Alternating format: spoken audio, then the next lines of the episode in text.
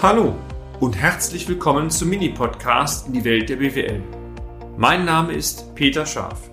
Ich bin Unternehmensberater mit Leib und Seele und gemeinsam gehen wir den Problemen der BWL auf den Grund. Kurz, kompakt, unverständlich.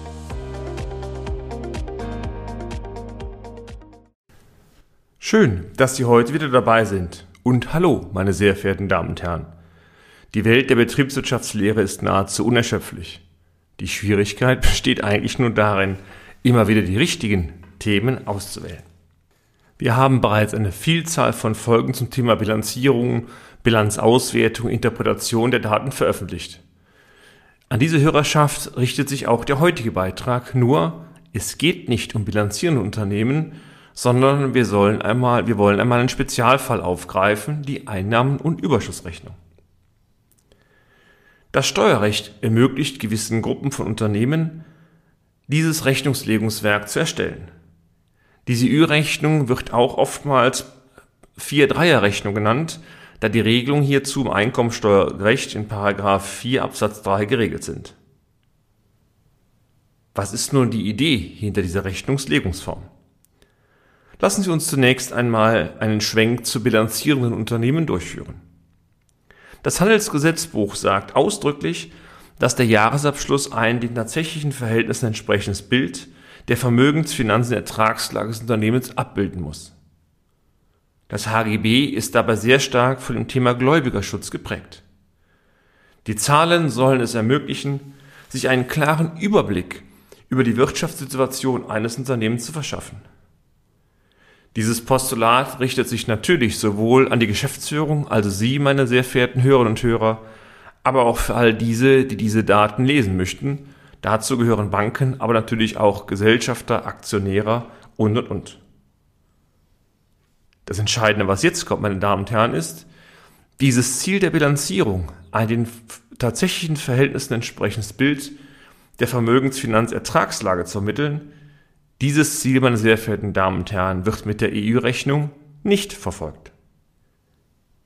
Dieses Medium stellt schlicht eine Vereinfachungsrechnung dar, mit dem Ziel, mit möglichst wenig Aufwand eine Bemessungsgrundlage für die Steuerlast zu erhalten.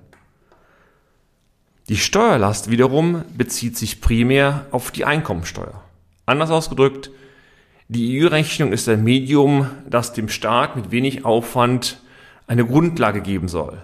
Die Vereinfachung, das hat natürlich mit einem echten Erfolgsausweis und mit einer klaren Transparenz der Buchführung so zunächst einmal schlicht und einfach wenig zu tun. Vielleicht wird sich jetzt der ein oder andere unter Ihnen wundern. Einkommensteuer? Das hat doch eigentlich nichts mit Unternehmen zu tun. Es ist doch die Steuer für Privatpersonen. Sie haben recht.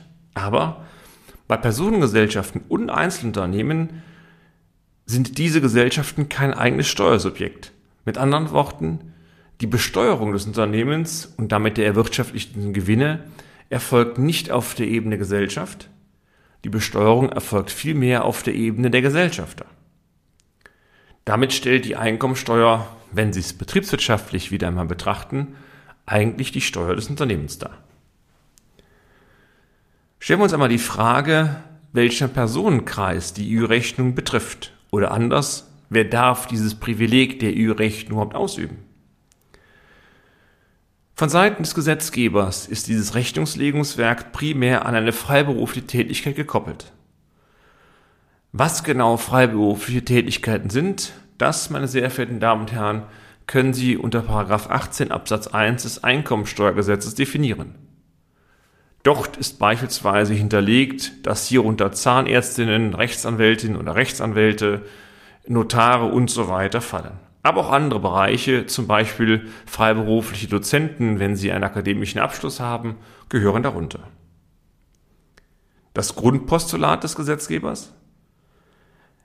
Wenn Sie Unternehmerin oder Unternehmer sind und eine gewerbliche Tätigkeit ausüben, dann sind Sie grundsätzlich bilanzierungspflichtig. Sie dürfen folglich das Postulat oder genauer gesagt die Vereinfachung der Ü-Rechnung nicht in Anspruch nehmen. Es sei denn, Sie sind ein kleines Unternehmen. Was nun wiederum ein kleines Unternehmen ist, auch dazu gibt es klare Regelungen in 141 Abgabenordnung. Dort wird gesagt, dass wenn Sie einen Gewinn von kleiner 60.000 Euro haben und einen Umsatz von mehr von 600.000 Euro nicht übersteigen, also beide Bedingungen müssen erfüllt sein, dann dürfen Sie auch die Ü-Rechnung erstellen. Wenn Sie bei einem Kriterium über zwei Bilanzschichttage hinaus überschreiten, dann sind Sie bilanzierungspflichtig. Ganz wichtig, für beide Gruppen, also sowohl die kleinen Gewerbetreibenden als auch die Freiberufler und Freiberufler, gilt natürlich die Option einer Bilanzierung. Die haben Sie in beiden Fällen. Also bilanzieren freiwillig geht immer. Was nicht geht, ist, wenn Sie bilanzierungspflichtig sind, dass Sie dann auf die Bilanzierungspflicht verzichten und freiwillig die Ü-Rechnung erstellen. Lassen Sie mich ein Zwischenfazit ziehen. Die Idee der eine Überschussrechnung ist es, mit sehr wenig Aufwand eine Berechnungsbasis zu finden. Diese Berechnungsbasis dient primär dem Staat dazu, die Einkommensteuerlast zu fixieren. Betriebswirtschaftliche Aspekte spielen dabei eine sehr untergeordnete Rolle. Und genau hierin, da liegen die Tücken des Systems. Lassen Sie mich einmal ein positives Beispiel skizzieren. Wenn Sie beispielsweise in sehr geringen Umfang Einkünfte aus dem Betrieb eines Kiosks erzielen, dann, ja, dann ist die Ü-Rechnung genau das richtige Medium.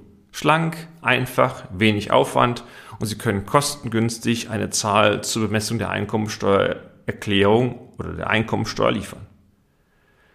Da das Kiosk zudem ausschließlich Bareinnahmen erzielt und auch folglich keine langen Produktionslaufzeiten notwendig sind, große Vorratsbestände auch nicht vorhanden sind, können Sie aus der Ü-Rechnung auch, neben der Ermittlung der Steuerlast, korrekte betriebswirtschaftliche Aussagen treffen.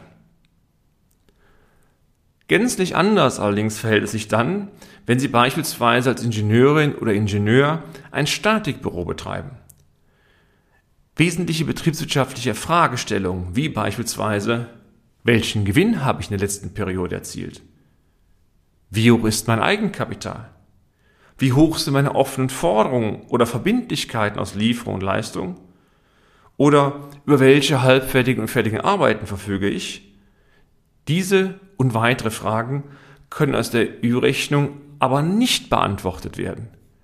Wären Sie ein Bilanzierung des Unternehmens, dann schauen Sie einfach in die Daten rein, Bilanz, G&V, BWA oder Summen- und Saldenliste und alle Daten dort werden, eine korrekte Buchführung vorausgesetzt, einwandfrei geliefert. Wie funktioniert die Einnahmenüberschussrechnung eigentlich? Eine spannende Frage. Dies erläutern wir Ihnen sehr gerne, aber im nächsten Beitrag.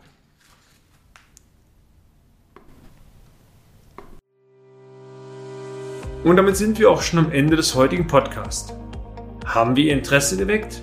Fein dann besuchen Sie uns doch einmal auf unserer Homepage unter www.scharf-office.de und schalten Sie auch beim nächsten Mal wieder ein auf eine kleine Reise in die Welt der BWL. Ihr Peter Scharf.